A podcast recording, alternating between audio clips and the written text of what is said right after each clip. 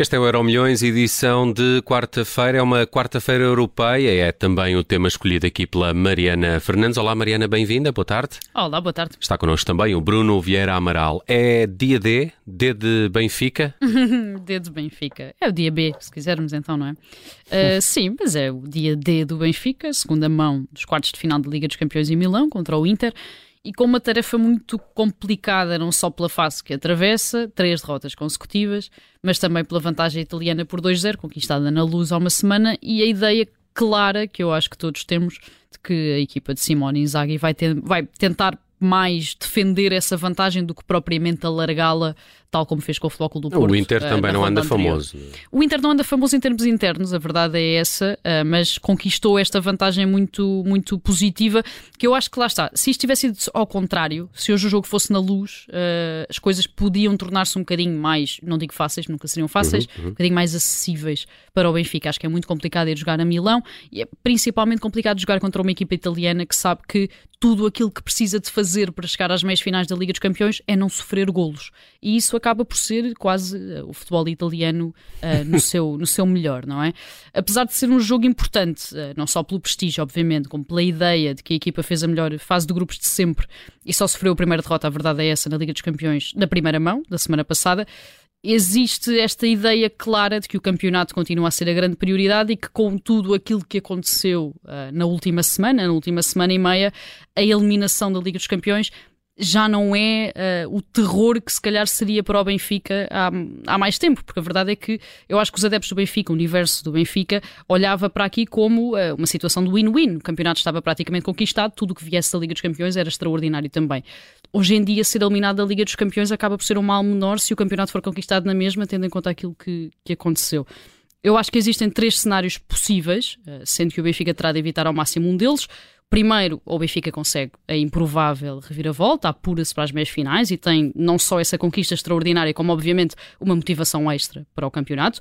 Ou o Benfica é eliminado com resultado natural, digamos assim, um empate, uma vitória por um zero ou uma vitória magra uh, do Inter, algo que a equipa de, de, de, Roger Schmidt eu acho que encararia como uma coisa natural, ou o Benfica eliminado com uh, uma derrocada, digamos assim, uma goleada por vários golos, algo que eu acho que o Benfica também terá ao máximo de evitar para sair vivo desta eliminatória de Milão, e o sair vivo aqui não é um, na ótica da Liga dos Campeões, acho que é na ótica do campeonato, sair vivo para o campeonato. Uh, e é preciso recordar que uh, este uh, Inter Milão sair daqui vai enfrentar o Milan na próxima ronda. O Milan eliminou ontem o Nápoles com aquele grande gol orquestrado por Rafael Leão. O Real Madrid voltou a vencer o Chelsea e hoje o City só tem de fazer checkmate com, com o Bayern de Munique. é o dia decisivo para o Benfica, pelo menos naquilo que a Liga dos Campeões diz respeito. Bruno, claro que a missão é difícil, mas há, há, duas teorias não é, que, que se dividem. Ou, ou é, é, se por um lado o Benfica saindo da Champions poderá concentrar-se mais no, no campeonato.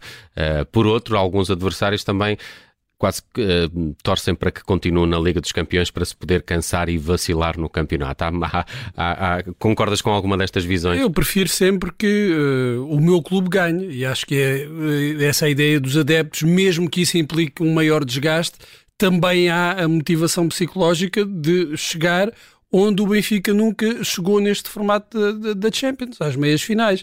E provavelmente certos sintomas de fadiga seriam mais facilmente ultrapassados com uh, esse, uh, essa espécie esse de. boost emocional. Uh, acabaria por compensar, creio eu. Eu acrescentaria aos cenários que a Mariana apresentou um que para mim seria o pior de todos era o Benfica conseguir levar o jogo para prolongamento sim, e ser, ser eliminado. eliminado. Sim, sim. Uh, porque aí não teria a vantagem psicológica, uh, não levaria essa, esse ganho psicológico para, para o campeonato porque seria eliminado e teria o desgaste, por exemplo, de um, de um prolongamento. Mais meia hora. Mais meia hora, ou com penaltis, com todo o desgaste emocional que isso implica. Para mim, Mas esse... cairia mais de pé nessa situação. Não, eh, pois, mas não aí, interessa. Não, mas aí tá, estás a cair e uh, o, o, peso uh, emocional de uma derrota nessas circunstâncias pode, nesta altura, quando o Benfica precisa desesperadamente de, de um tónico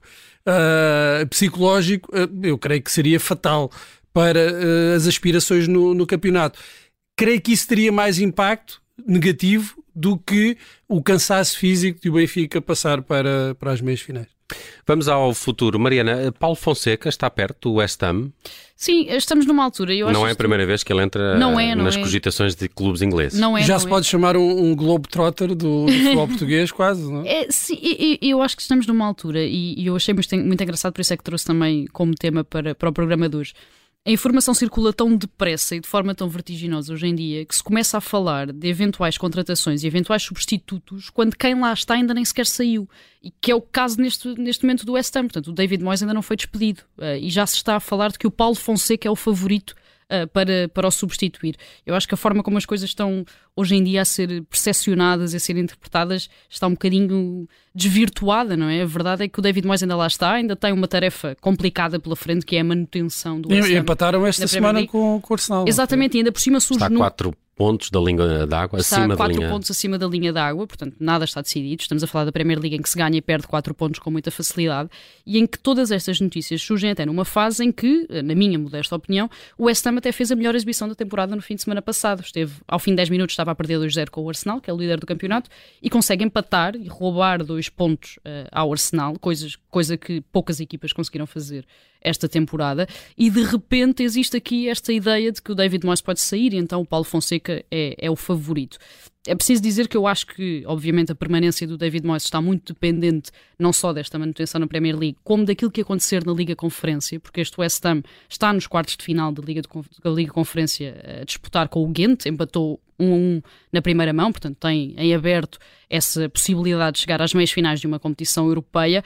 E o Paulo Fonseca surge aqui, eh, como dizias, como mais uma vez uma possibilidade para treinar uh, um clube inglês. A verdade é que ele já tinha sido uh, opção do West Ham para suceder precisamente a David Moyes, na primeira passagem do David Moyes, em 2015 a ideia, a, a, o negócio acabou por não ser feito, acabou por entrar depois o Pellegrini no, no West Ham. O Paulo Fonseca, nesta altura, está no Lille, deu nas vistas principalmente no Shakhtar, também na Roma. Uh, a verdade é que eu acho, olhando aqui para o projeto esportivo e para a carreira, obviamente que sou só eu a falar, mas olhando para o projeto esportivo e para a carreira do Paulo Fonseca, a não ser que ele tenha mesmo este sonho de treinar na Premier League, eu acho que nesta altura o projeto do Lille é muito mais aliciante esportivamente falando do que o projeto do West Ham. O West Ham tem um dos melhores plantéis uh, da Premier League, claramente está subaproveitado, uh, mas acho que o Paulo Fonseca nesta altura está a fazer um bom trabalho no Lille, parece-me que encaixou muito bem no futebol francês, a não ser que tenha de facto este sonho uh, de, de, treinar na, na, Premier League, ou que financeiramente seja muito possível. De facto consigo compreender, mas parece que é sempre aquele treinador português que está sempre muito perto da Premier League, esteve muito perto também do Tottenham, na altura em que o Nuno Espírito Santo sai, mas que nunca chega lá e agora pode ter essa oportunidade e juntar-se a Marco Silva, que é atualmente o único português a treinar na Liga Inglesa, depois da saída de Bruno Lage do Wolverhampton na meio da época. Vamos uh, rapidamente ao passado. Uh, Rivaldo faz anos hoje. Rivaldo faz anos hoje. Tivemos recentemente o aniversário de Roberto Carlos e agora assinalamos o aniversário de Rivaldo, que faz hoje 51 anos. Nasceu a 19 de abril de 72 e eu diria que é, se calhar, um dos mais injustiçados uh, jogadores dos últimos 20 anos. Obviamente, não por não ter tido sucesso, não por não ser reconhecido, mas eu acho que por raramente ser recordado como uh, um dos melhores, um dos melhores de todos os tempos, por ter vivido na mesma era, se calhar, de Ronaldo e de Ronaldinho, dois predestinados. Dentro daqueles três, eu acho que nos lembramos sempre mais de Ronaldo e de Ronaldinho do que propriamente de, de Rivaldo. Todos sabemos a história dele entre o Palmeiras, a chegada à Europa à boleia do Deportivo, o sucesso no Barcelona e no Milan, o Mundial 2002, conquistado com o Brasil. Mas a verdade, eu estava a ler há pouco e surpreendeu-me um bocadinho, é que a história de Rivaldo começa com muitas dificuldades. É, é histórica a ideia de que muitos jogadores brasileiros, obviamente, crescem e são criados na absoluta pobreza, nas favelas, mas no caso do Rivaldo isto era levado ao extremo. Ele cresceu em Pernambuco, quando começou a destacar-se nas camadas jovens do paulistano, estava completamente subnutrido, as famosas pernas arqueadas que se tornaram uma característica, na verdade, eram fruto de más formações ósseas por não se alimentar da forma suficiente. Ele até já tinha perdido vários dentes pelo mesmo motivo. Portanto, era uma situação mesmo dramática, não era aquelas histórias típicas, digamos assim, típicas com muitas aspas, da habitual pobreza dos jogadores uh, brasileiros. É uma verdadeira história de superação, se calhar maior do que aquelas que estamos habituados a ouvir, uh, mas que tem esse auge na conquista da bola de ouro em 1999. Ele terminou a carreira só em 2015 no Mogi Mirim, um pequeno clube de São Paulo que já tinha representado no início da carreira e onde voltou não só para jogar como para ser presidente, até porque o filho Rivaldinho também lá jogava. A título de curiosidade, Edinho, filho de Pelé e Argel, antigo central do Benfica, treinaram este Mogi Mirim.